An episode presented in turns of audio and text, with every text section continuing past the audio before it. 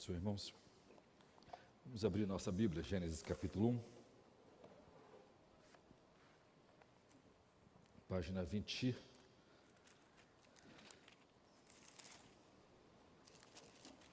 Na verdade, página 17, né?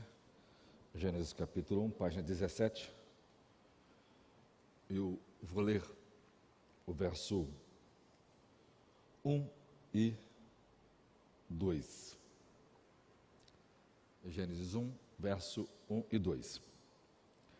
No princípio criou Deus os céus e a terra, e a terra era sem forma e vazia, e havia trevas sobre a face do abismo, e o Espírito de Deus se movia sobre a face das águas. Vamos continuar. E disse Deus: haja luz, e houve luz. E viu Deus que era boa a luz, e fez Deus separação entre a luz e as trevas. E Deus chamou a luz dia, e as trevas chamou noite. E foi a tarde e a manhã o dia primeiro. E disse Deus: haja uma expansão no meio das águas, e haja separação entre águas e águas. E fez Deus a expansão e fez separação entre as águas que estavam debaixo da expansão e as águas que estavam sobre a expansão. E assim foi.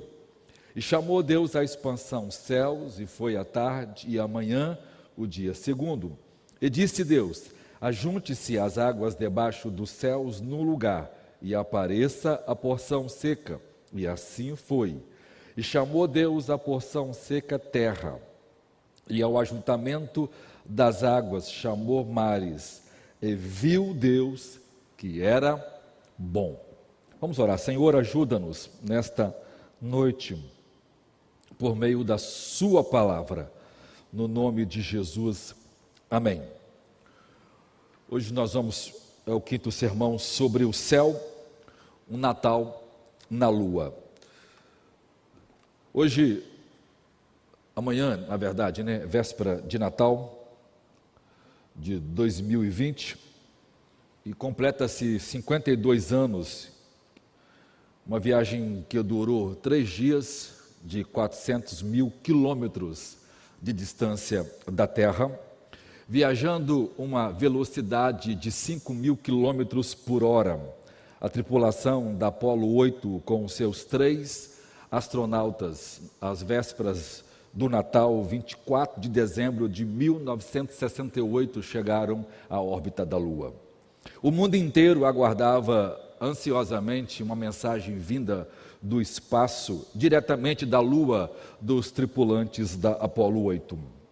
A mensagem deles foi transmitida ao mundo inteiro pela televisão e pelo rádio por todos os habitantes da Terra. Essa foi a transmissão mais assistida de TV e rádio de todos os tempos.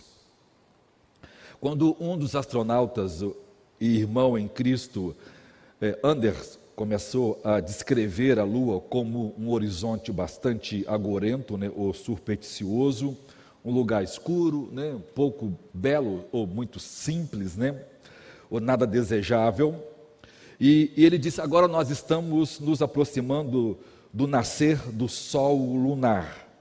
E disse: e para todos os habitantes da terra, a tribulação da Apolo 8 tem uma mensagem que nós gostaríamos de enviar a vocês direta do, do espaço. E então, Andes começou a ler a história bíblica da criação, que eu acabei de ler para vocês agora, Gênesis 1, e ele leu até o verso 4 do primeiro capítulo de Gênesis, usando a versão King James que eles levaram para o espaço. Depois, Loven leu o versículo 5 a 8 e Borman acabou de ler o texto, versículo 9 e 10. E depois que leram, então, ele disse: Somos da tripulação da Apolo 8, nós terminamos desejando uma boa noite, uma boa sorte e um feliz Natal a todos vocês. Que Deus abençoa, abençoe a todos vocês dessa boa e linda terra. E assim concluiu a transmissão.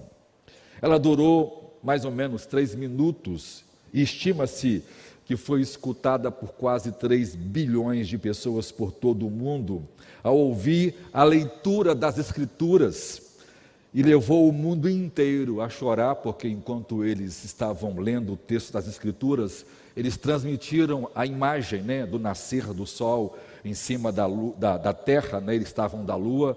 Essa imagem ficou por vários dias em, é, vários meses em capa das revistas e jornais, e todo mundo que lia, ouvia essa imagem, chorava copiosamente. E, e, e essa mensagem levou uma mensagem natalina vinda do espaço. Por muito tempo o mundo olhou para esse fato e aqueles que viveram nessa época, eles choraram muito.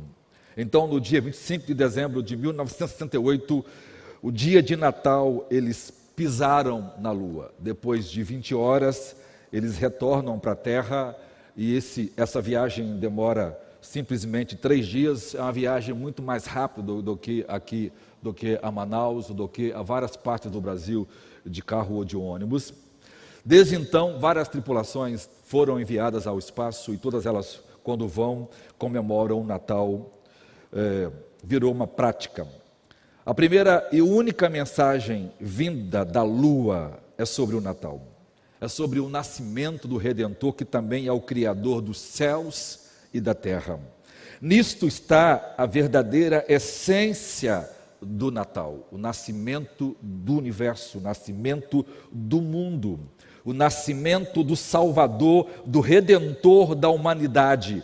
Aquele que criou todas as coisas também se fez carne e habitou entre nós ele viveu entre nós, ele morreu pelos nossos pecados, ele ressuscitou ao terceiro dia, ele foi elevado aos céus e ele voltará um dia para buscar aqueles que são comprados e remidos pelo seu sangue vertido no Calvário. Então, ele levará os remidos para o seu lar eterno, recriando então de uma forma gloriosa, na mesma essência, do mesmo jeito que ele cria o primeiro céu e a primeira terra, então vai recriar os céus e a terra. Esta foi a mensagem que os astronautas leram para os habitantes do mundo inteiro direto da Lua. Então, o primeiro ponto aí, o Natal da criação.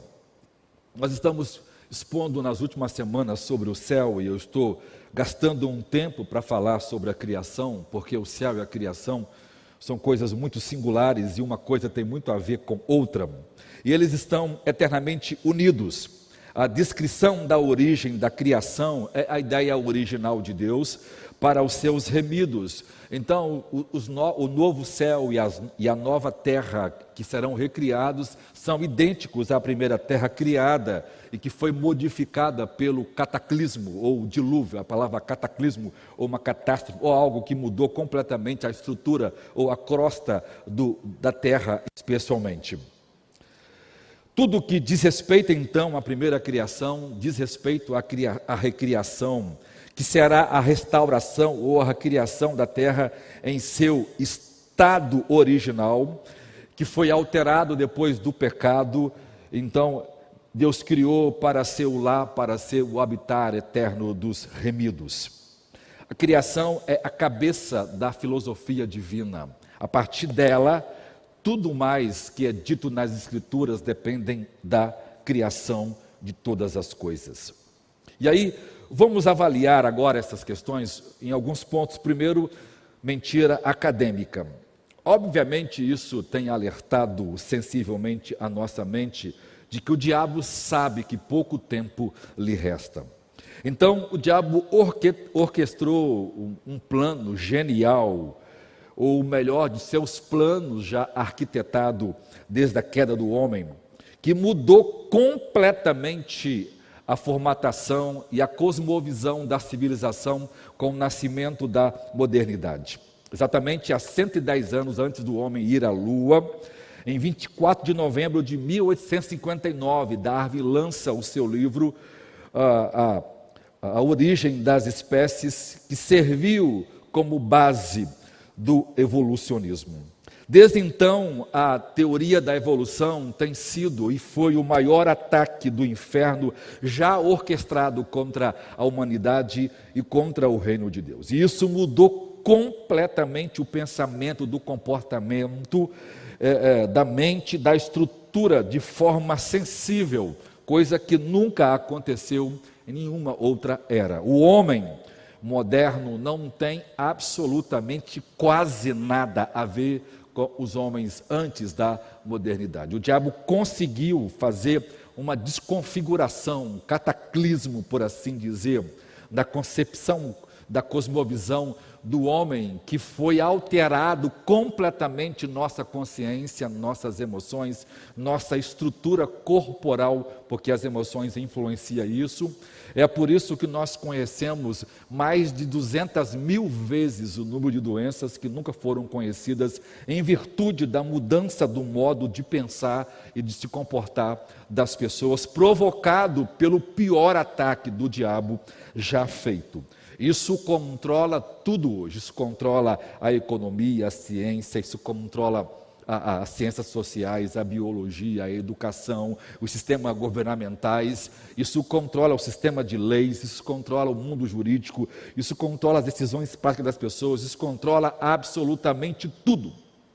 Hoje, a maior, a, a maior é, é, missão da, da igreja, principalmente dos pastores, é é que Deus os use para poder libertar o cristianismo desse cativeiro cultural que o diabo tranca, trancafiou e tem muitos anos que os cristãos estão presos debaixo dessa estrutura. É por isso que os cristãos de hoje pensam do jeito que pensam e são o que são. Nós conhecemos uma geração de cristãos é, nunca conhecida ao longo da história da igreja. O tipo de cristianismo que nós vivemos hoje, ele é modificado, ele é alterado, ele é, ele é fruto né, desse cataclisma, desse dilúvio é, é, intelectual que o diabo lançou contra o mundo e atingiu a igreja, e isso levou a igreja. Infelizmente, se a igreja não se voltar para a arca da palavra de Deus, ela nunca mais poderá ser restaurada outra vez.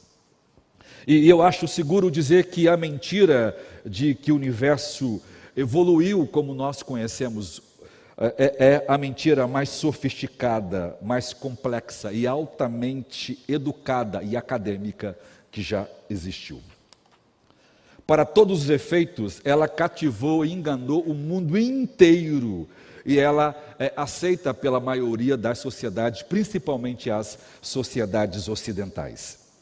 E, e mesmo que ela seja algo impossível, irracional, anticientífica, ela é perpetuada com grande força e com grande esforço acadêmico para convencer o mundo dessa mentira. A teoria evolucionista moderna exigiu e ela recebeu a aceitação universal no mundo e ela dominou tudo que o homem conhece, desde a criação até suas concepções. Ponto 2 aí, Império contra-ataca.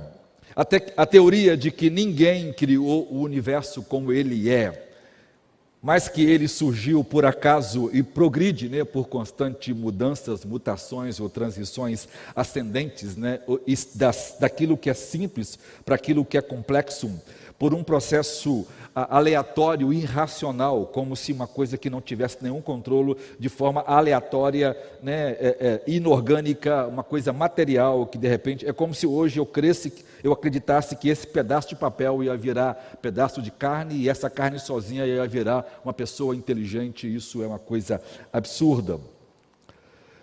E suponho que seja por isso que é tão chocante que essa mentira. É evolucionária tenha dominado a comunidade cristã também.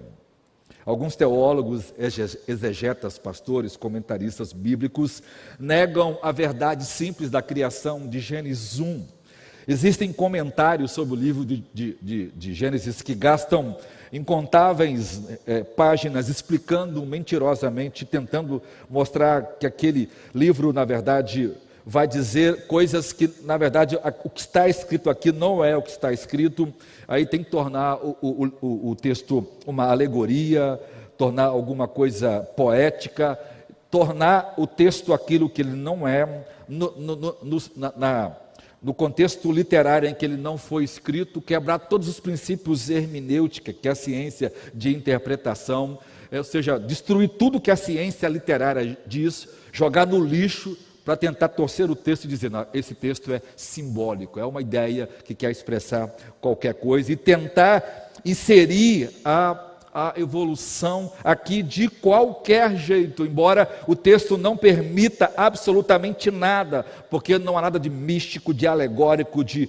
de poético eh, nesse texto. O texto é um texto histórico, real e simples, escrito por uma testemunha ocular que foi o próprio Deus por meio de Moisés.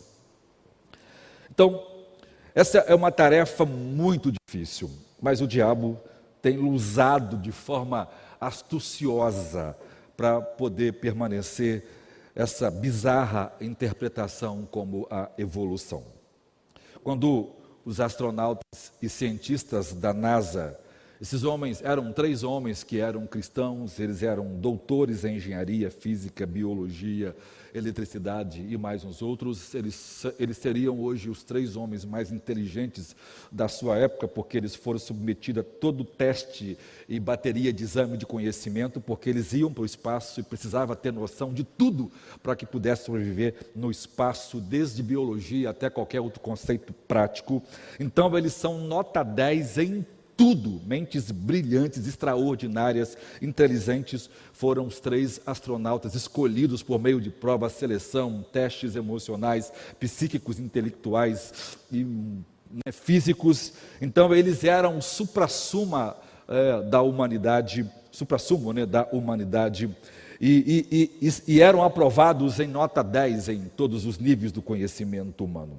Quando esses três cientistas leram Gênesis capítulo 1, de verso, do versículo 1 a 10, eles estavam tomados de um sentimento de alegria, de percepção fora do comum. Eles foram subindo e foram verificando que tudo aquilo que eles aprenderam durante o tempo de formação de anos na NASA, de todas as possíveis teorias da física, química que eles tinham que aprender e que apoiavam uma ideia diferente das escrituras, ele disse: é tudo mentira. Eles comprovaram fisicamente, visivelmente, com elementos, com coleção de solo, de rochas, de areia, de estrutura linar, é, lunar e outras questões mais do espaço, e eles ficaram tão extasiados, porque eles entenderam, opa, a verdade da. Então, quando eles leram Gênesis 1, eles estavam tomados de uma alegria, de uma convicção as mentes mais brilhantes do mundo, dizendo: Deus, somente Deus poderia fazer algo tão extraordinário. Eles passaram o resto de suas vidas ensinando em diversas universidades do mundo inteiro, ensinando a ciência da mais alta qualidade e a fé nas Escrituras. Para eles, o texto que eles leram de Gênesis 1 é um relato direto, inconfundível, claro e histórico da criação. Então, os evolucionistas tentaram reclassificar o relato da criação como uma alegoria, para consequentemente tentar impor a, impor a evolução em Gênesis 1. Essas pessoas tentam negar um relato simples, né, um, um fato histórico da criação, como um mito, como uma lenda, como um estilo poético, literário e não literal. Eles fazem isto para acomodar a, a Bíblia à evolução ímpia, irracional e impossível. E não há, eu digo, não há nada absolutamente no texto que permita qualquer ideia evolucionista. Não há nada no texto que seja de alguma forma poética, de língua, na língua hebraica, não há nada que soe como mito ou como lenda.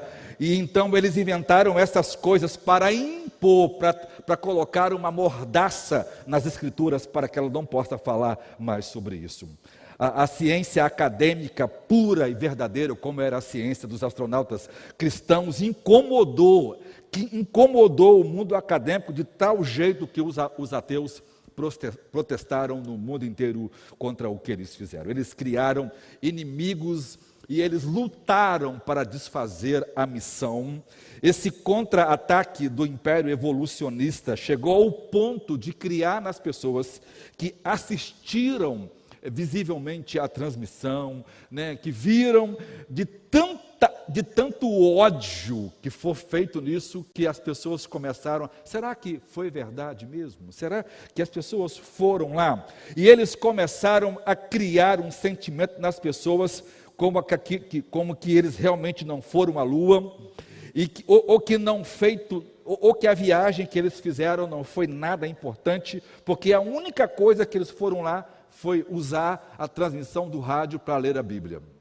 Eles se sentiram traídos.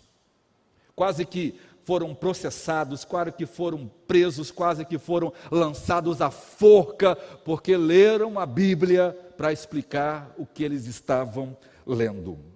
Então, isso, a, a, NASA ficou desesperada e ela começou sendo atacada por deputados, por senadores do mundo inteiro, por, por cientistas do mundo inteiro que, eram, né, que se opunham à fé cristã, que eram ateus, que eram satânicos, e começaram a acusar a NASA de gastar milhões e milhões de dólares, desperdiçando direito público para que uma pessoa pegue uma nave e vá para o espaço e lá leia a Bíblia.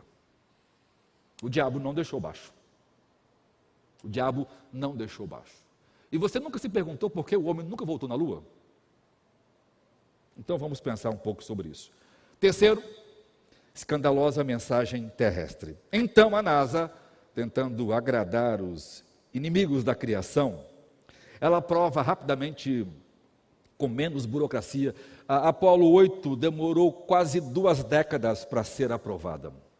E o novo projeto foi aprovado em menos de quatro anos e teve quatro vezes mais o valor usado na primeira expedição para enviar fora do espaço, fora da Terra para o espaço, e disponibilizou recursos intelectuais e financeiros como nunca fez a nenhum outro projeto tentando ganhar a admiração e a apreciação desses intelectuais. Então, em 2 de março de 1972, liderado por dois cientistas inteligentíssimos, evolucionistas, malucos, analfabetos e blá blá blá, porque os caras são doidos. E aí, eles, então, quatro anos depois, vão enviar uma outra missão. Mas, como tudo né, fica limpo, né, Deus nunca deixa nada impune. Primeiro, eles vão enviar uma sonda espacial não tripulada, porque eles não têm coragem, como três homens, de assumir uma, uma, uma viagem e eles tinham certeza de que não voltariam. Eles tinham certeza. Aqueles três moços que foram, tinham. Eu, eu ouvi pessoalmente o Neil Armstrong, quando veio à faculdade aqui no, aqui no estado, eh, veio trazido pelo, pela, pela sociedade estudantil é, universitária né, cristã no mundo, então é, ela é norte-americana, então ela trouxe no Brasil em várias faculdades, ela, então a Estácio trouxe aqui, e ele dizendo né, que ele foi porque ele confiava em Deus, mas todos os relatos científicos diriam que não era possível voltar. Então, mas eles mandam então uma, uma sonda espacial não tripulada, a Pioneer 10, lá do estado da Flórida, e seu destino era Júpiter e depois extremidades do nosso sistema solar. E a missão era, olha só, era tirar fotos detalhadas do imenso planeta, que era Júpiter, de suas luas, estudar a sua atmosfera, suas partículas, seus ventos solares, o fluxo e a velocidade das abundantes partículas da poeira. Bonito, né? Lindo, né? Mas o diabo sempre foi o pai da mentira. Mas a Pai Unidade tinha uma outra missão prioritária. Acoplado aos suportes da antena, protegido da erosão pela poeira interestelar, estava um diagrama científico e artístico. Era uma placa da Pioneer, feita de alumínio e banhada de ouro. Ela foi feita para gravar nela uma mensagem e enviar a qualquer vida extraterrestre inteligente. Então a ideia daquela placa era mostrar para algum país aonde aquela sonda ia chegar, algum mundo desconhecido aonde aquela sonda ia chegar, uma coisa que qualquer criança de 5 anos hoje sabe que isso é impossível. Mas tá bom, né? É, é, científico e agrada muito. As pessoas são assim, elas gostam daquilo que é burro, que é analfabeto, que não tem nada de noção. Né? O mundo é assim. E aí enviaram isso lá. Mas o problema foi que Carl Sagan que, e o seu colega Frank Drake, que, fiz, que, que ligaram, tentaram né, eram homens inteligentes, então usaram matemática, usaram biologia, usaram física, criaram gráficos, uma plaquinha de mais ou menos é, 70 centímetros por, por, por 80, e, e, e junto desses gráficos, apontando aonde era o planeta Terra, e colocaram a imagem de um homem e uma mulher nua.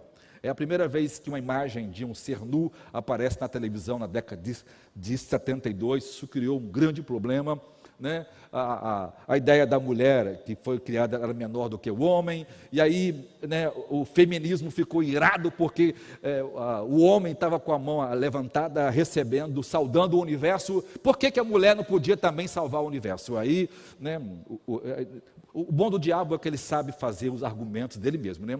Aí um diabo conversando com o outro, não, é porque se os extraterrestres vê que, que que o homem e a mulher estão tá de mão levantada, então vão entender que nós só andamos assim, né? que nem mané de mão levantada. Então, é, é, né, até os argumentos, você vê, isso está registrado, irmãos, em qualquer é, bom site literário do mundo inteiro. Isso causou grandes problemas em todo o mundo, foi, foi, pois foi a primeira vez que as pessoas começaram a ver imagem de pessoas nus, embora desenhadas, mas o desenho estava muito perfeito. E Embora essa sonda se perdeu em 2003, nunca ninguém ouviu falar mais dela, não houve mensagem nenhum do espaço. A única coisa que ela, trouxe, que ela, que ela trouxe foi fotos e, né, e, fotos de péssima qualidade. E então esses cientistas, né, que tanto criticaram a outra que trouxe tantas amostras boas que foram úteis, né, mas como todas as pesquisas feitas com a primeira imagem confirmou a Bíblia, primeira viagem confirmou a Bíblia, então né, eles não queriam saber. Queriam encontrar alguma coisa que desmentisse a Escritura, que apoiasse a ideia evolucionista. Então, olha o que esses indivíduos vão dizer quando vão explicar o porquê que enviaram isso e gastaram três, quatro vezes mais dinheiro e também jogaram dinheiro fora e não trouxe resultado algum. E aí vão dizer, na verdade, a chapa e o disco da Voyager, na verdade, é, foi uma outra sonda depois enviada, durarão muito mais do que o nosso planeta. Olha a mentira. Em 4 bilhões de anos, o Sol crescerá e se tornará uma supergigante, uma estrela muito grande. Então vai engolir a Terra e vai destruir tudo o que sabemos. Então essa placa ainda estará lá para mostrar que houve uma civilização como a nossa. Por exemplo, na, nessa placa, no, no disco da Voia, tem tanta informação sobre nós, são várias línguas, né, como começamos, como que gostamos. Ou seja, se nós fomos destruídos, alguém vai descobrir que um dia surgiu. Irmãos, é, é um negócio louco, porque se, se o Sol cresce a esse tamanho, ele queima o universo todo, não vai sobrar placa, não vai sobrar nada. Mas é, né, nossos filhos de 4, 5 anos sabiam disso. Mas naquele tempo, os cientistas da NASA ainda não sabiam disso. Mas que bom. Agora, compare os resultados dos cientistas que criam na criação e os resultados dos cientistas evolucionistas. Eles estavam mandando uma mensagem como se estivessem vendendo uma revista Playboy pra, para os alienígenas inexistentes que nunca enviaram nenhuma mensagem de volta, porque não existe extraterrestre. Vou pregar um sermão sobre isso, aqui sobre o céu, nas próximas posições. Isso é uma ciência covarde, irracional, profana, anti-Deus, que infelizmente ganhou mais notoriedade do que a importante missão da Apolo 8. Ler a Bíblia é anticientífico, mas enviar uma mensagem de pornografia é científico e pode gastar quatro vezes mais do que enviar uma para honrar a Deus. Quarto, a busca, busca de glória fugaz. A pergunta que a gente pergunta, que a gente faz é por que que eles fazem isso? Por que, que muitas pessoas que se dizem cristão creem nisso e fazem?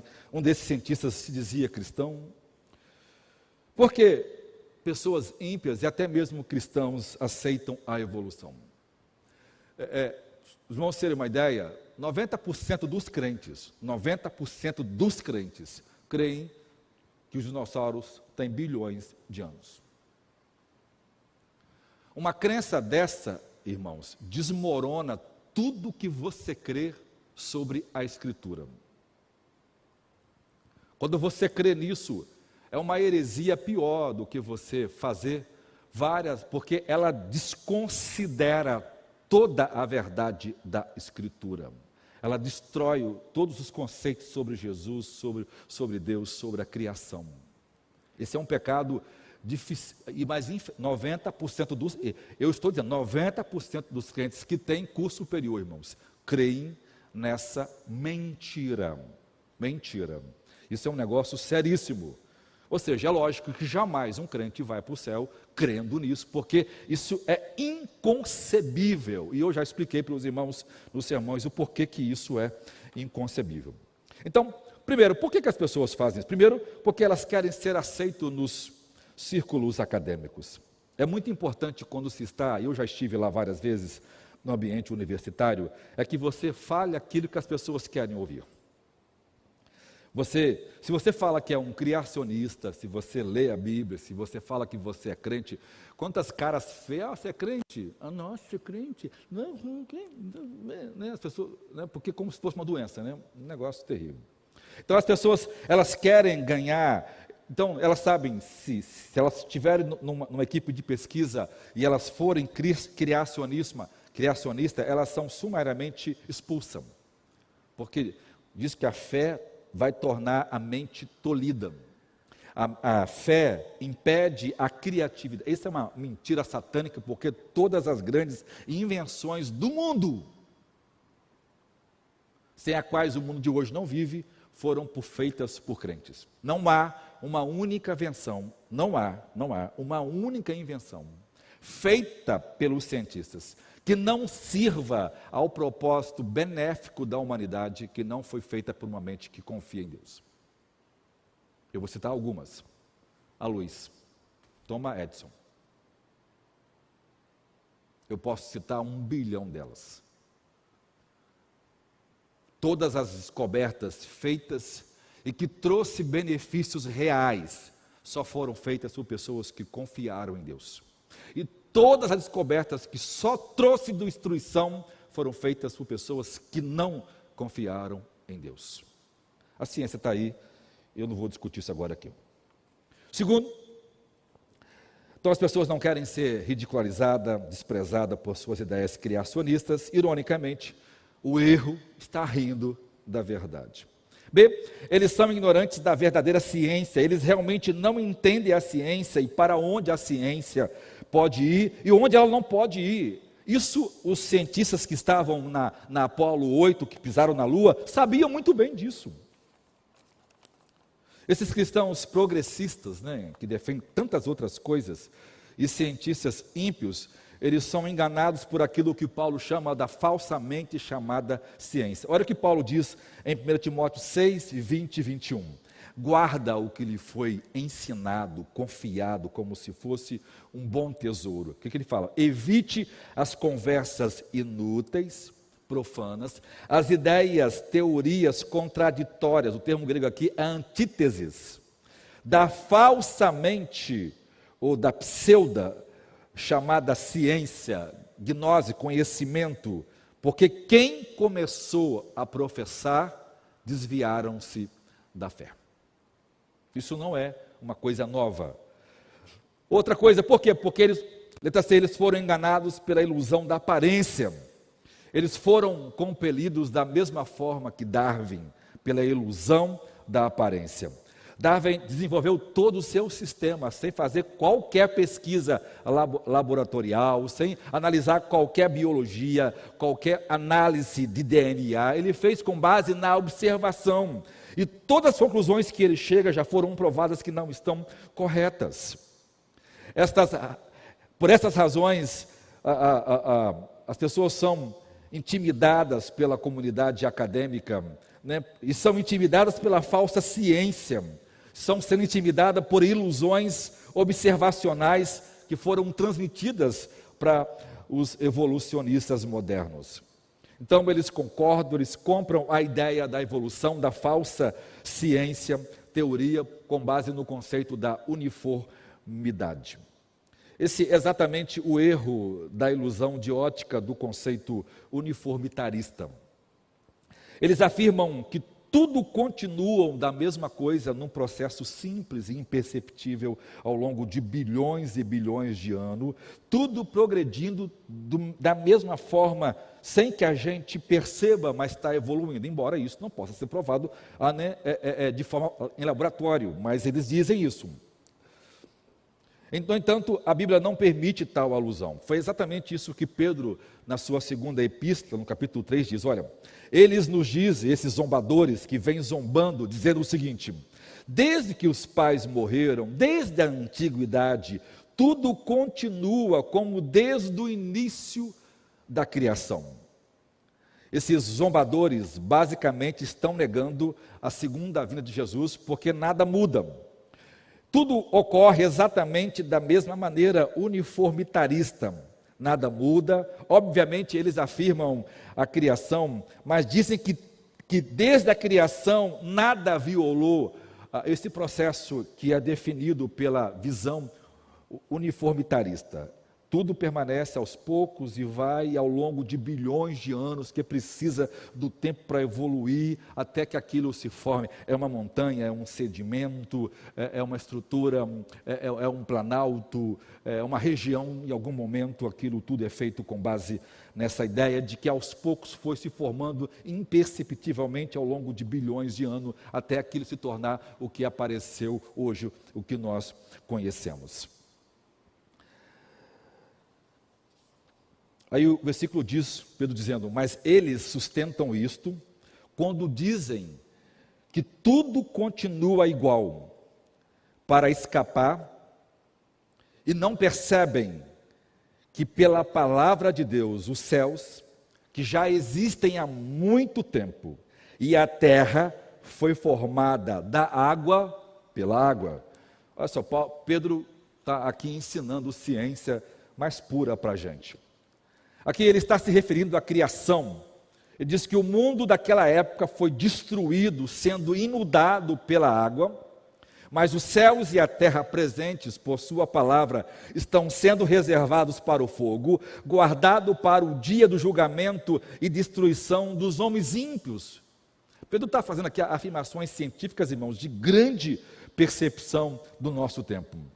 Então, aqui essas pessoas estão achando que tudo quanto existe foi ao, ao, ao, ao, longo do tempo de forma imperceptível melhorando, mas isso não é verdade se de forma uniforme, né, no tempo certo, na proporção certa, né, na, no, no, na, quantidade certa de energia liberada, isso, né, isso nem cabe na, na percepção lógica. Pedro está apontando para o fato de que nem tudo é, continua no processo uniformitarista.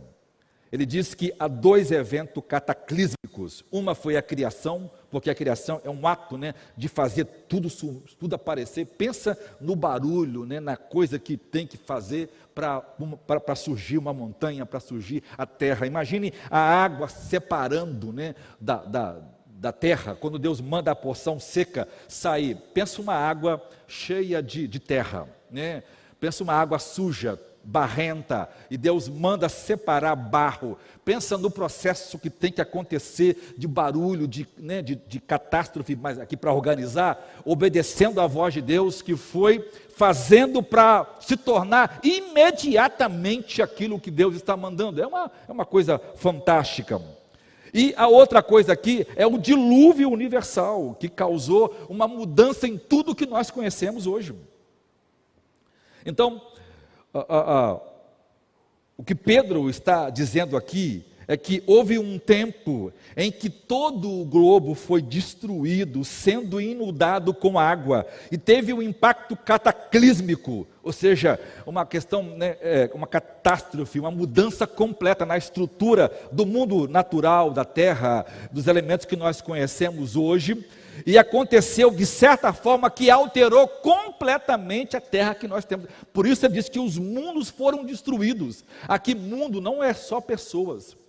Então, esse planeta que nós conhecemos, ele é todo modificado. Ele, é fruto do nascimento de um cataclismo, de uma, de uma obra né, do, do dilúvio. Eu vou pregar mais só sobre o dilúvio, os irmãos vão entender isso mais, é, é, mais claramente. Então, o ponto 3 aí, o Natal dos cataclismos. Esse pessoal afirma que os estratos das rochas os estratos sedimentares, os fósseis, né, ou a química que acompanha a datação geológica baseado na teoria da uniformidade, exige uma Terra que tem bilhões de anos. Sedimentos, irmãos, é o acúmulo de coisas, né? de árvore, de pessoas, de animais, de terra, de elementos que vão ficando em um lugar e vão sedimentando, se vão se consolidando, né? até virar uma coisa estruturada. Durante o início do século XIX, o pressuposto central do, do, uniformitarismo era que o presente é a chave do passado, ou seja, o que está aqui hoje está explicando o que houve no passado. E isso é tudo, isso é tudo que sempre saiu do jeito que está indo agora. Isso foi ensinado por James Rutter e Charles Lilly. E eles influenciaram profundamente Darwin. Então, é, essa ideia do, do, uniformitarismo é a crença de que a origem do que o nascimento de todas as coisas podem ser explicadas exclusivamente em termos das mesmas leis e processos vistos na operação de hoje. É, é, essa é, eu vou gastar tempo com isso porque essa é a espinha dorsal da geologia. geologia é a ciência que estuda né, as estruturas da Terra e é também a base da história moderna, e ela é responsável pela ideia de que a Terra tem bilhões e bilhões de anos. Hoje eu quero provar para os irmãos que isso não é verdade.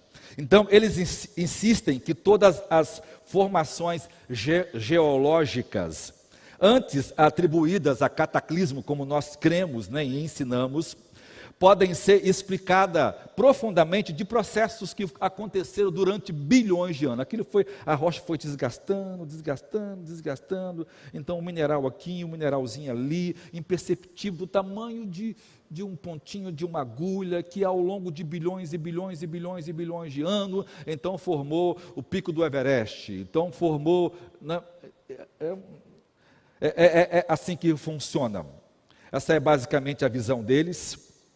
E aí, um cientista, o Scott Hober, escrevendo né, o colapso da evolução, olha o que ele diz. Os, os, os criacionistas argumentam contra isso, nós argumentamos contra isso. O que, que dizemos? Nós dizemos que as evidências geológicas jamais podem suportar ou, ou sustentar a ideia uniforme, da, da uniformidade, mas de um cataclismo, de uma bagunça por quê? Porque tudo que acontece em todos os lugares do mundo está provando que houve um cataclismo, um cataclismo hidráulico universal. Ou seja, houve um trabalho feito com água que destruiu o mundo todo. Ou seja, a criação inteira literalmente foi absorvida pela água e foi remodelada cataclismicamente na época do dilúvio que cobriu a terra. E isso teve um efeito poderoso, imenso, sobre tudo que nós conhecemos hoje. Então, pouca coisa que nós conhecemos é originalmente a criação de Deus, porque foi alterado pelo dilúvio. Dois teólogos cientistas destacados, como Henry Morris e John Wiltman, eles reuniram é, evidências nesses processos naturais e, e, e eles entenderam que houve um, um, um arrastro é, hidrodinâmico, né? Dinâmico é, hidrodinâmico é a força da água, da enchente, demonstrando que isso só pode ser explicado por um dilúvio universal para explicar as atuais estruturas geológicas da Terra e não podem de forma alguma serem explicadas a partir dos processos lentos atuais. Ou seja, francamente, irmãos, a verdade da ciência, da ciência verdadeira nunca esteve e nunca estará do lado dos, dos bilhões de anos, dos bilhões de anos de fósseis usado pelos evolucionistas. Primeiro ponto, então, aí, o cataclismo que é o dilúvio. Geralmente, todos os fenômenos, o que é fenômeno? Né? Eventos é, é, é, é, geológicos. Os irmãos, por favor, se eu for explicar todos os termos, depois podem perguntar, leiam sermões com calma, porque tudo que está aqui, irmãos, se os irmãos não entender isso, os irmãos nunca vão entender céu. Ninguém nunca imaginou que céu tem a ver com a estrutura da terra, né? Mas eu vou chegar lá e os irmãos vão ver como isso está maravilhosamente ordenado por Deus. Embora para ser salvo ninguém precisa conhecer disso, né? Mas é necessário conhecer para poder refutar aquilo que o diabo quer fazer, porque o diabo usa isso exatamente para destruir a nossa ideia sobre céu. Então, veja comigo aqui. Todos os elementos, todos os fenômenos geológicos é, é, de rochas, o que, é que são rochas sedimentares? Rochas né, que foram acumulando e aquilo virou a rocha que nós conhecemos hoje, então são chamadas rochas sedimentares. E toda a estrutura da Terra, inclusive conchas marinhas encontradas, por exemplo, no topo das montanhas mais altas, esses, de, esses depósitos rápidos e quase repentinos de fóssil, porque um fóssil, né, um fóssil, irmão, não se, né, não se forma, né, é, é, é, é, eu vou lá, enterro, já expliquei isso para os irmãos, um cachorrinho, um, um osso de animal, e vai ficar, não. Ele só, um fóssil só consegue ser encontrado inteiro, perfeito, se um elemento, se, se uma catástrofe é, é de proporções muito grande acontecer, mas acontecer muito rápida, para que a pressão, para que o tempo, os elementos químicos não permita ah, e aquilo fica preso na terra e aquilo não a terra não, não consiga fazer que aquilo se corrompa e desapareça, como a gente, quando é enterrado, né, vira pó. Então, todo, todo esse sistema de formação de fósseis, cemitério fósseis, de leitos fósseis, né, apontam unicamente para uma catástrofe aquosa, aquosa. E nunca para um processo lento de bilhões de anos, pelo contrário, de, não de bilhões, mas de milhares de anos. Então, cada vez mais os estudos confirmam isso. E veja, aqueles que defendem os princípios eh, uniformitários simplesmente não pode explicar a maioria das principais feições e formações geológicas que nós conhecemos no mundo. Por exemplo, o vasto planalto tibetânico que fica na, na, na, na Ásia, né, que é que é um dos maiores é, é, é, planaltos sedimentares do mundo, com quase 5 mil metros de altura, é visível, você está vendo, que a água foi acumulando aquilo ali.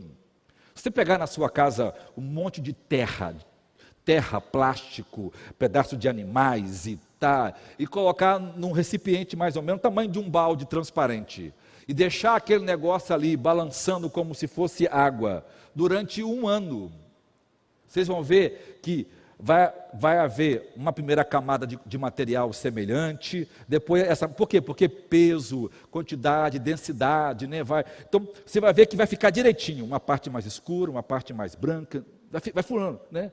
Tá, a areia mais pesada, mais fina, vai ficar em cima, porque naturalmente isso é feito. Ou seja, isso prova para a gente que aquilo só estava ali por causa de um processo hidráulico.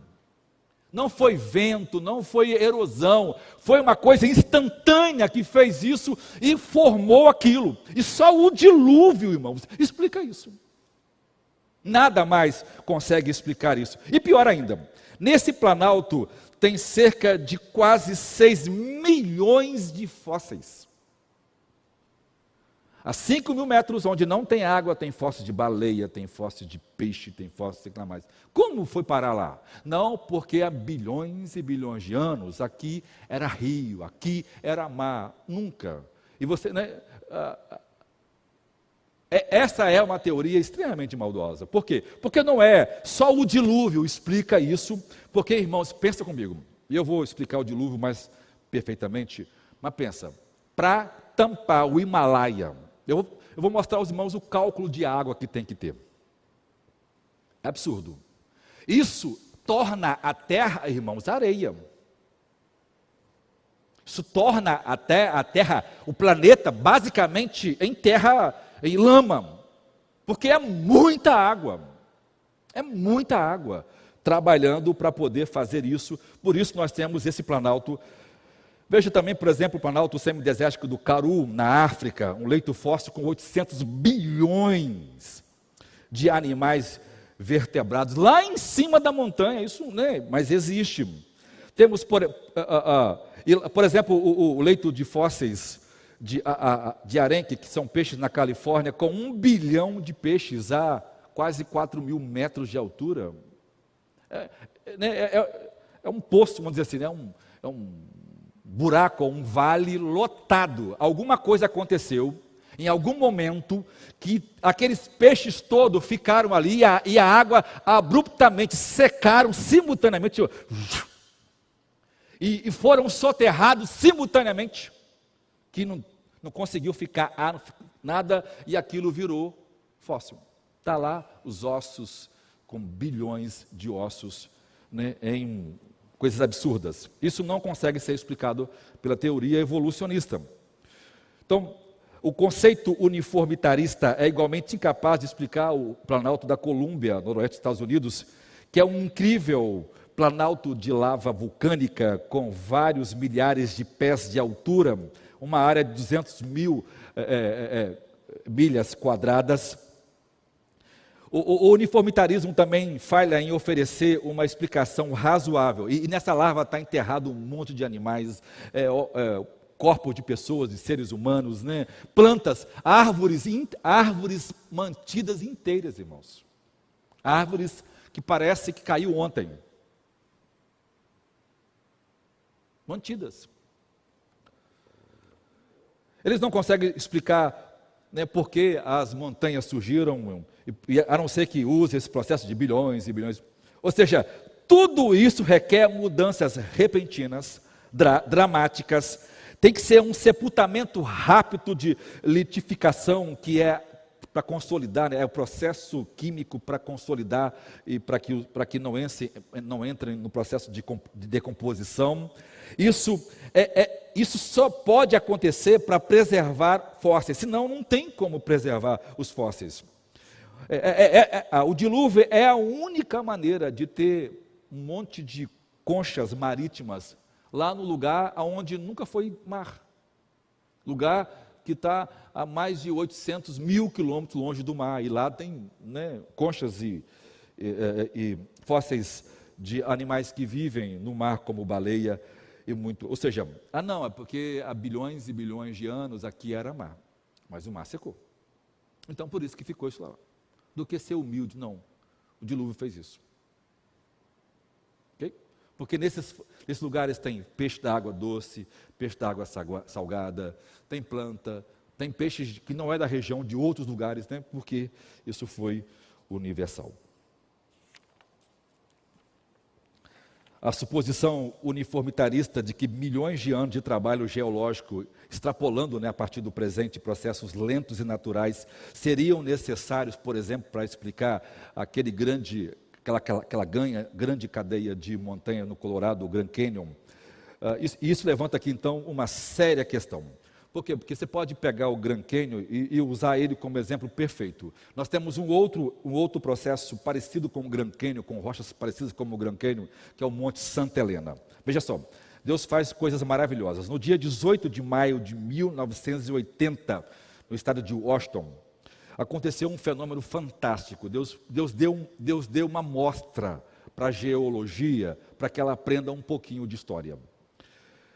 Uma enorme quantidade de abalo sísmico, né, de energia, que equivalia mais ou menos hoje a 20 bilhões de TNT, que são explosivos poderosos, destruiu 400 quilômetros quadrados de florestas, com fogo, relâmpago, é, é, eletricidade no ar, com trovões, com terremotos, com lavas, com vulcões, mudando a face das montanhas. Os montes caíam, as geólogas que, que, passaram perto que viram montanhas, não sei de quantos mil metros, ca, caírem em fração de segundo, como se cai qualquer coisa. E desaparecerem e virarem tudo larva, compressão, né? E houve morte de várias pessoas porque aquilo foi absurdo. E tudo isso demorou simplesmente seis minutos. Em seis minutos, tudo que era montanha, vale bonito, virou. É, a larva destruiu tudo, os montes caíram, a, a, a, a larva saiu, e, por exemplo, fez com que florestas inteiras fossem tomadas nesse processo de, fossilização, e isso deixou, inclusive, vários cientistas é, preocupados, porque até hoje não se consegue. E se for explicar coerentemente, vão ter que aceitar a visão bíblica do cristianismo. Isso é um problema para eles.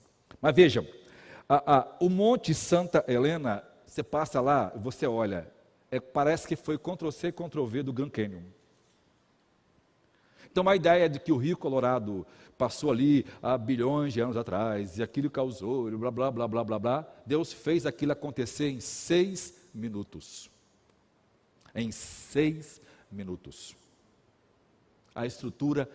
E aí, o, o, o Morris diz: se geólogos que não soubessem do que houvesse acontecido e fossem datar com base nas chamadas colunas geológicas, eles datariam aquele, aquele evento, aquele cataclisma, em bilhões e bilhões de anos. E ele fala: um método definido pela ciência pega o mesmo evento, o mesmo fato e avalia. Não, ele teve 20 bilhões de anos. Um outro método definido pelo outro cientista, que não é crente nem é nada, vai lá e mede aquele mesmo. Não, esse aqui teve 20 mil anos. Nunca houve uma datação feita que pudesse haver pelo menos parâmetro.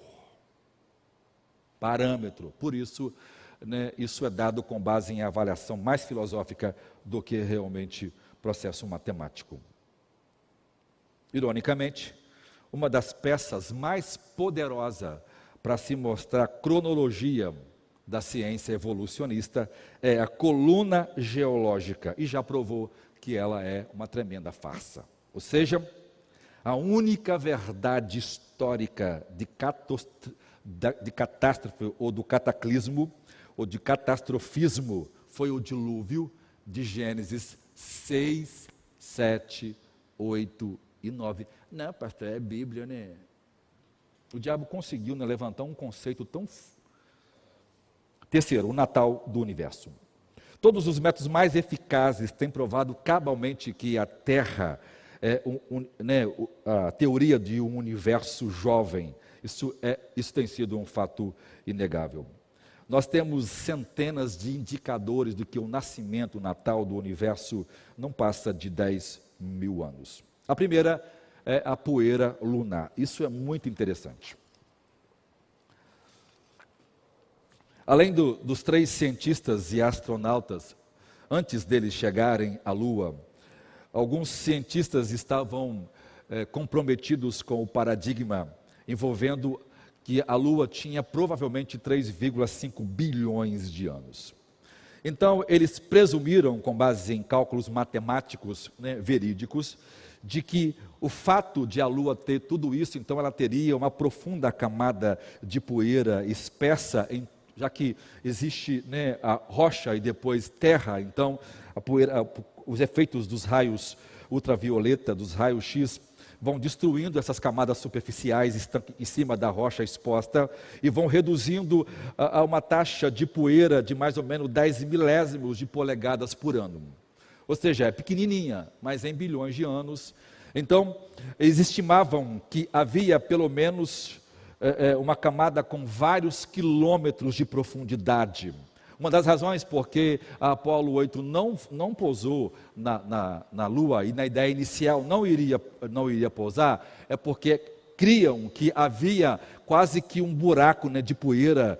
É, e, e, e, e, o próprio Neil, Neil Armstrong, quando falava sobre isso, ele pensava, com base na ciência que nós conhecíamos, é, eu pensava que se nós descêssemos lá na Lua né, a, a, nave não, não ia conseguir encontrar uma, um apoio, ou por isso eles foram né, é, é, com, só com uma forma sem a, a nave, para poder ver se podiam posar. Ele achou que se ele posasse, ele ia cair de forma para sempre, nunca mais ia chegar no fundo, porque com base na idade da Lua e a poeira e o cálculo, era in, inevitável ser muito profunda. E aí ele diz que isso ajudou muito eles a entender porque leram Gênesis 1.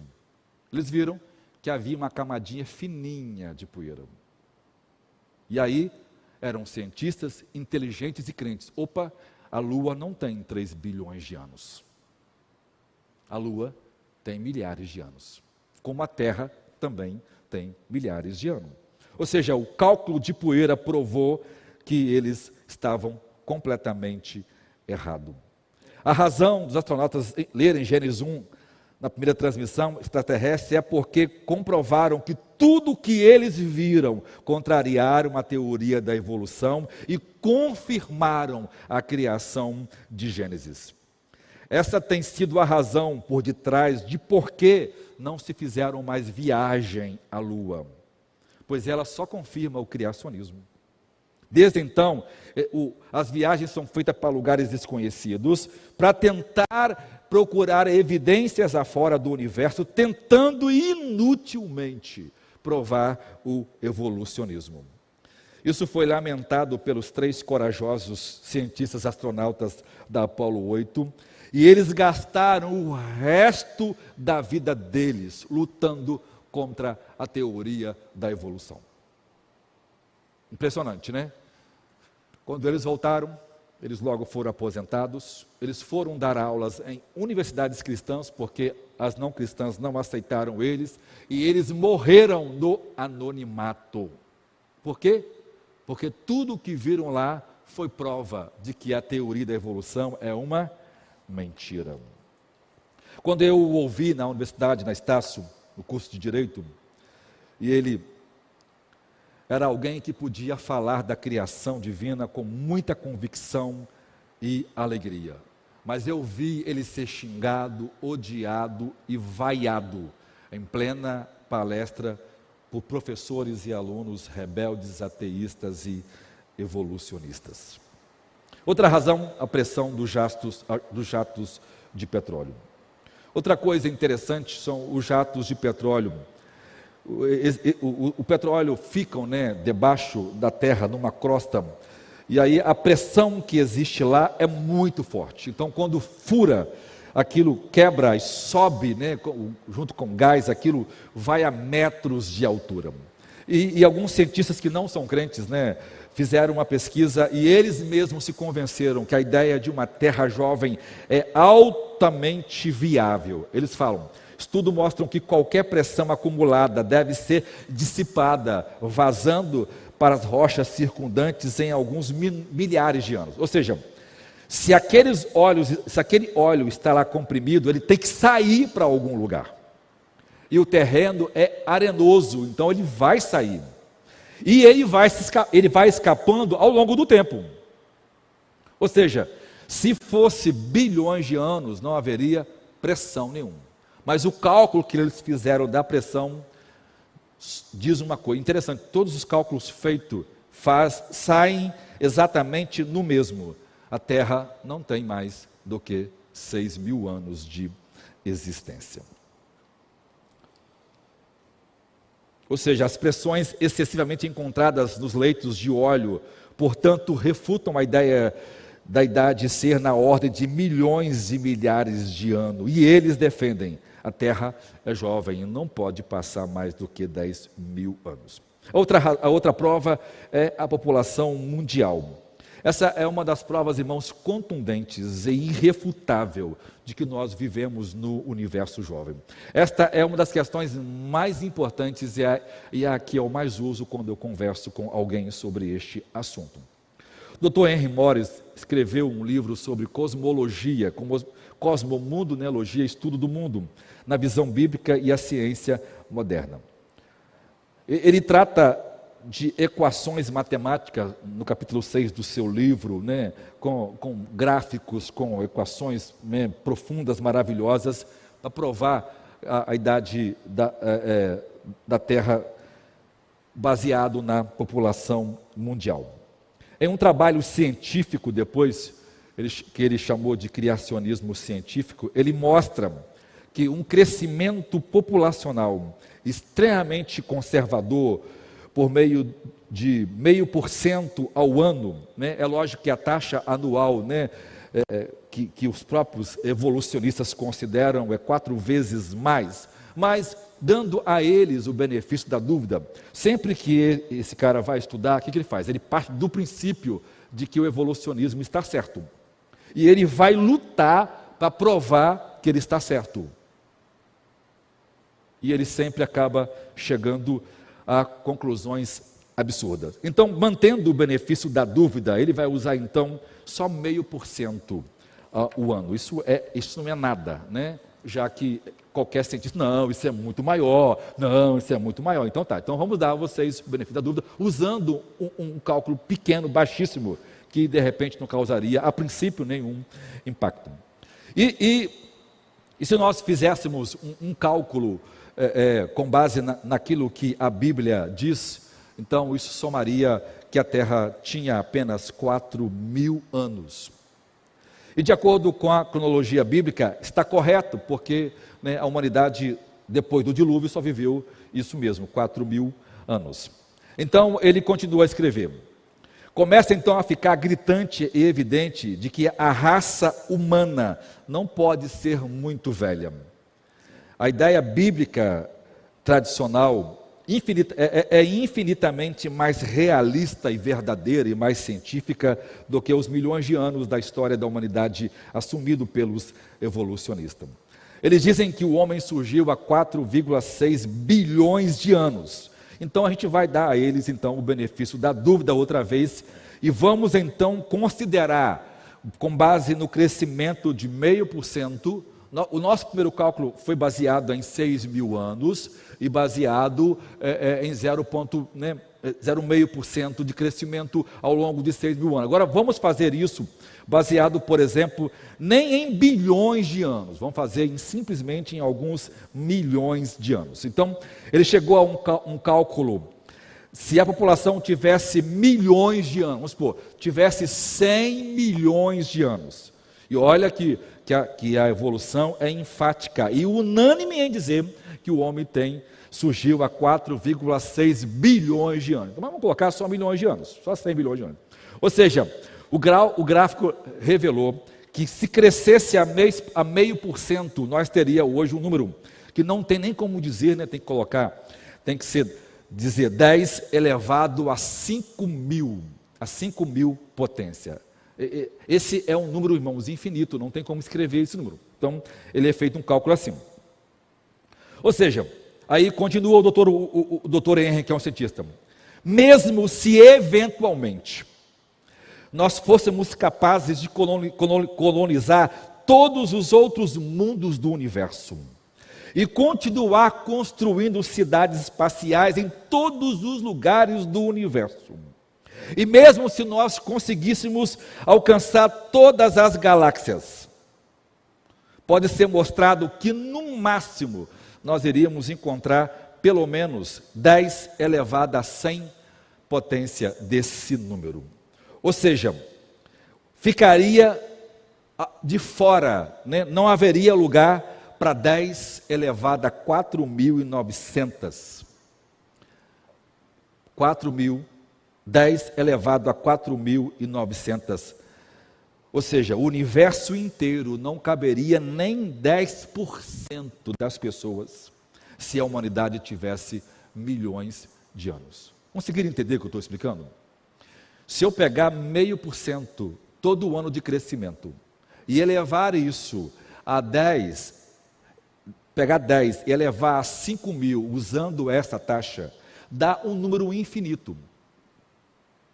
E esse número infinito que dá de pessoas, não tem nem como falar né, na linguagem de número, porque ela é muito grande. Ou seja, 10% do que vai dar, do montante que vai dar, nem o universo inteiro criado por Deus caberia essa quantidade de pessoas. Mas se o universo tiver 6 mil anos, 7 mil anos, perfeito. é a idade da Terra. Essa, esse é um dos cálculos, irmãos, mais extraordinários para provar de que a Terra é jovem, de que ela não é. Se ela tivesse esse tempo de. Né, e, e, se colocar bilhões, então aí fica absurdo essa conta. Quatro, a, a Terra madura. Nenhum cronômetro físico, químico pode mudar, pode ser usado para avaliar a Terra e os céus. A verdadeira, a, a verdade é da ciência verdadeira. Por quê? Porque Deus criou a terra e Ele criou como ela é. Ou seja, Ele criou a terra madura, ela tem a aparência de idade que nós conhecemos hoje desde o início. A terra nasceu madura. Ou seja, no primeiro dia ele fez luz e treva, no segundo ele fez os céus, no terceiro dia ele fez a terra, no quarto dia ele, ele fez o, o, os corpos celestes, no quinto ele fez peixes e pássaros, no sexto ele fez criaturas e o homem, e ele fez tudo isso maduro, do jeito como nós conhecemos hoje. Ele não criou sementes, não criou célula, ele não criou uma pequena célula programada para se dividir continuamente ao longo de milhões de anos depois virar o que nós conhecemos, não.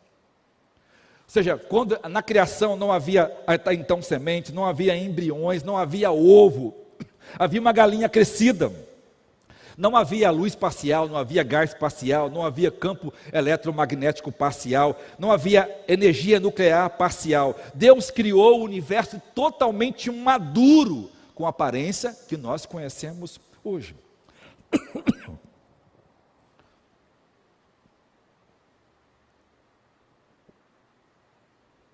Adão, Adão não era um embrião, Adão não foi um recém-nascido, Adão era um homem adulto de mais ou menos 20, 30 anos, ou seja, tudo estava crescido, totalmente desenvolvido.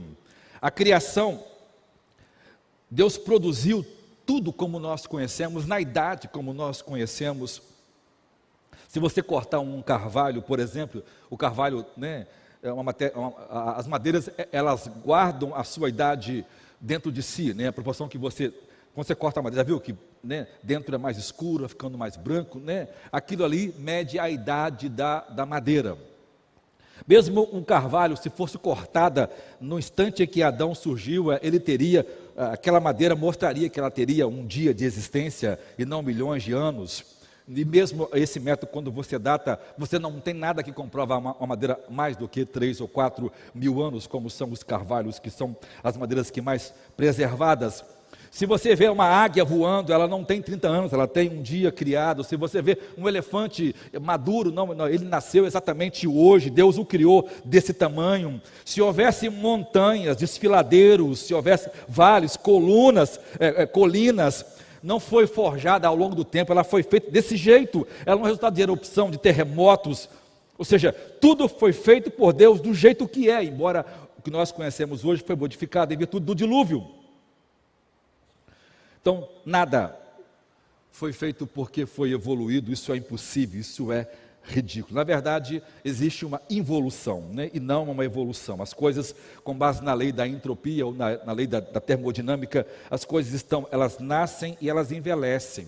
Elas estão organizadas, elas ficam desorganizadas. Aquilo que está em ordem sai fora da ordem. Isso é uma questão natural, isso não muda absolutamente nada. Essa lei não podem ser mudada e nós nunca vimos e nunca viremos. Ou seja, as coisas não tendem a aumentar, elas diminuem, nada fica maior. Né? As coisas vão perdendo energia e vão perdendo qualidade. Não existe um código genético que possa fazer uma transição, não, pode, não existe um ser vivo sujeito à, lei genética que pode é, é, acumular informação que não tinha, ele era unicelular e virar pluricelular, isso não existe, isso é uma grande mentira. Na verdade, o registro fóssil não prova a idade da Terra, ela prova o Natal do cataclisma, ela prova a origem, o nascimento do dilúvio que destruiu a Terra como nós conhecemos hoje. Quinto lugar, calendários mundiais. A história demonstra perfeitamente que o homem apareceu no planeta aproximadamente há seis mil anos atrás. O calendário que Moisés escreveu é o mesmo nosso, como também era o de Noé, no livro de Enoque, que foi, que foi escrito mais ou menos no século IV a.C., ele é um apócrifo, não é um livro verdadeiro, mas tem coisas muito interessantes. Ele, um anjo ensina a ele sobre astronomia, ele diz que, que a Terra e o Sol têm órbita, e né, a teoria heliocêntrica já é ensinada lá nesse tempo pelos judeus, e que a Terra tem, tem uh, uh, estações, então o, o, o, anjo ensina ele a contar os dias, e, ele diz, e então ele prefaz um ano de 364 dias, porque nesse tempo né, os dias eram menores, como a ciência diz. Ou seja, essa ideia de 30 dias, um ano desse tempo, isso é desde o início, isso não mudou absolutamente nada. Deus criou o mundo e o tempo funcionando astronomicamente assim desde o início, nada evoluiu. Se nós pegarmos a genealogia de Gênesis de Adão a Abraão, nós temos dois mil anos de idade. E se nós pegarmos isso até, até Cristo, então o homem, Adão foi criado em 3.760 antes de Cristo. Possivelmente no solstício de verão, no mês de Nisan, conforme o calendário judaico. Se nós somarmos 3.760 mais 2.220, isso equivale a 5.784 anos. O calendário judaico, que conta desde o início da criação, hoje está em 5.781 anos, desde a criação do mundo. Moisés era um profundo conhecedor de calendário. Ele foi formado na ciência dos egípcios, que eram peritos em astronomia. O calendário assírio hoje está no ano de 6.780. O chinês está em 4.651 calendário hindu em 5.122, o coreano em 4.460, o calendário maia está em 5.134. Ou seja, nós não temos calendário com 20 mil anos, com 15 mil anos. Não há, e eu poderia citar aqui mais um bilhão deles. Tudo com menos de 7 mil anos de história. Ou seja, o homem não surgiu há 4,5 bilhões. O homem já foi criado maduro, sabendo escrever, né, ler, comunicar, se relacionar, porque Adão era extremamente inteligente. Tanto é que ele dá nome a tudo e tudo que ele colocou preservou. Ah, pastor, foi com base na tradição oral. Isso é uma asneira, né? Adão escreveu tudo isso e nós temos provas de tantas coisas disso com base na arqueologia. Veja só, Júlio, é, sexto Júlio africano foi um cristão que nasceu em 180, morreu 250 depois de Cristo. Ele era um dos, uma das mentes mais brilhantes do seu tempo. E ele escreveu cinco livros sobre cronologia bíblica, usando material babilônico, material grego, material latino, material bíblico, material babilônico do seu tempo, e ele contou o mundo até 5.499 antes de Cristo. Se somar hoje dá 7.019 anos. Ou seja, não há registro nenhum na história da humanidade em que o homem tem mais do que 7 mil anos. Deixa eu concluir isso para vocês e mostrando uma coisa aqui. Os três cientistas e astronautas da tripulação Apolo 8 levaram a Bíblia para o espaço. Eles queriam conferir as maravilhas da criação de Deus. E eles enviaram uma mensagem sobre a verdade da criação para a humanidade. Eles enviaram uma mensagem de Natal para toda a humanidade, pois o Criador do universo se tornou homem, nasceu e viveu entre nós. Assim como o universo nasceu, o calendário da criação também nasceu no solstício de verão, no quarto dia, no mês de Nisan, no dia 14 do mês de Nisan, porque é o dia que inicia o calendário judaico, coincidindo com o início da criação, com a Páscoa, que também é celebrada no dia 14 de Nisan, que foi o dia que eles saíram do Egito. Profeticamente, Jesus morreu em 14 de Nisan, como ensina o texto de João. Ou seja, e isso cai no calendário juliano em 25, ou seja, Jesus é concebido no, no, ventre de Maria no dia 25 de março, no mês de Nisan, como ele, como ele morre no dia 25 de março, no, meio de, no mês de Nisan, onde acontece a Páscoa, onde é, é, acontece a festa das primícias, né, que era junto simultaneamente com a festa da, da Páscoa. A festa da Páscoa fala da morte de Jesus, das primícias do seu nascimento. Ou seja, nascimento e morte de Jesus acontece exatamente na mesma data. Por isso, os cristãos pegaram 25 de março, que foi o dia da em que o Espírito Santo concebeu Jesus no ventre de Maria, e somaram nove meses com, 30, com nove meses e 30 dias e deram exatamente 25 de dezembro. É, isso é uma data que é comemorada desde o final do século II depois de Cristo, 200 anos antes de Constantino sequer existir. Ou seja, a, a, a, com base na astronomia, com base no calendário judaico, os cristãos calcularam o Natal, porque o Natal tem tudo a ver com a criação do mundo. Porque a criação do mundo diz respeito à criação no lugar em que Deus criou para que os remidos morassem. A criação do mundo foi feita para que o Messias nascesse e lá ele pudesse morrer por aqueles que Deus deu a ele como sua noiva. A criação do mundo é, é, é a descrição exata do que vai ser o novo céu e nova terra, criados para que de, possa habitar com Jesus e com a sua igreja.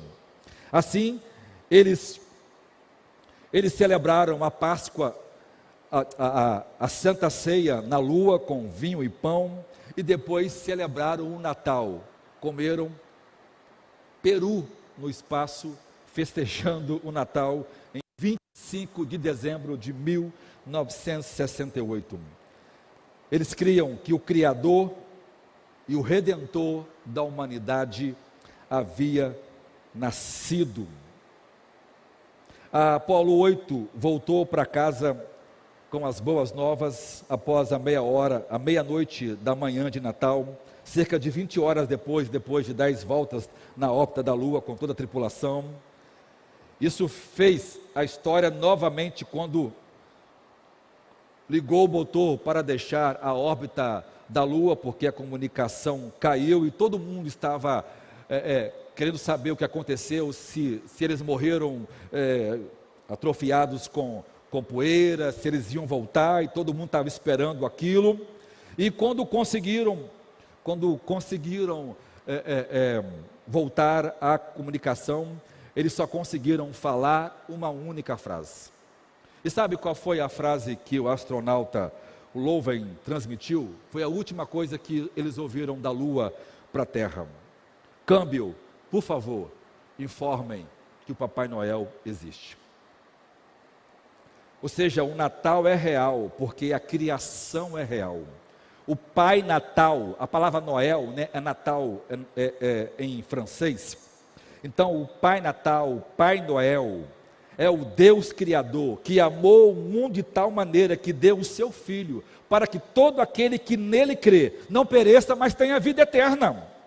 Deus é o Criador, Deus é o Redentor, que fez a terra e o céu para ser o habitar dos seus filhos, o lar dos remidos, dos eleitos. O pecado amaldiçoou a criação, mas Deus enviou um presente natalino para remir a criação, para criar novos céus e a nova terra para os salvos, como foi feita originalmente.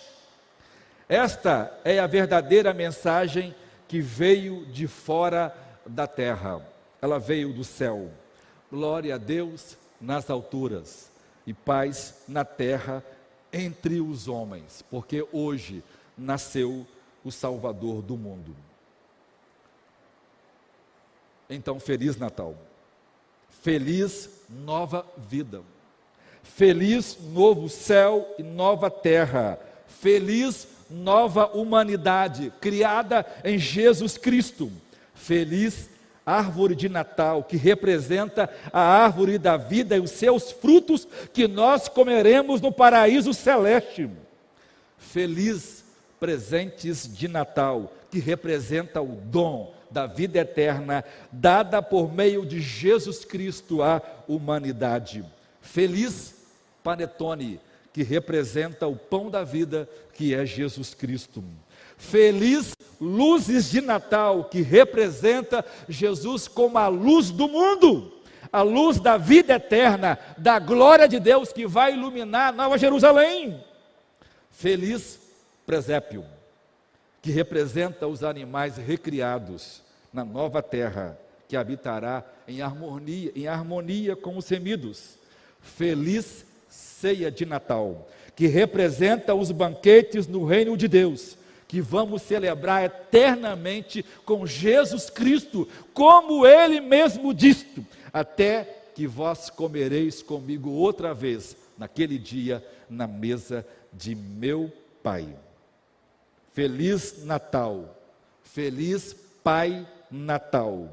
Glória a Deus nas alturas, paz entre os homens, alegria, paz e reconciliação. O mundo inteiro ouviu um Natal celebrado na lua. Curve sua fronte, fronte comigo e ore. Senhor, te louvamos, porque o Senhor é o Deus da criação.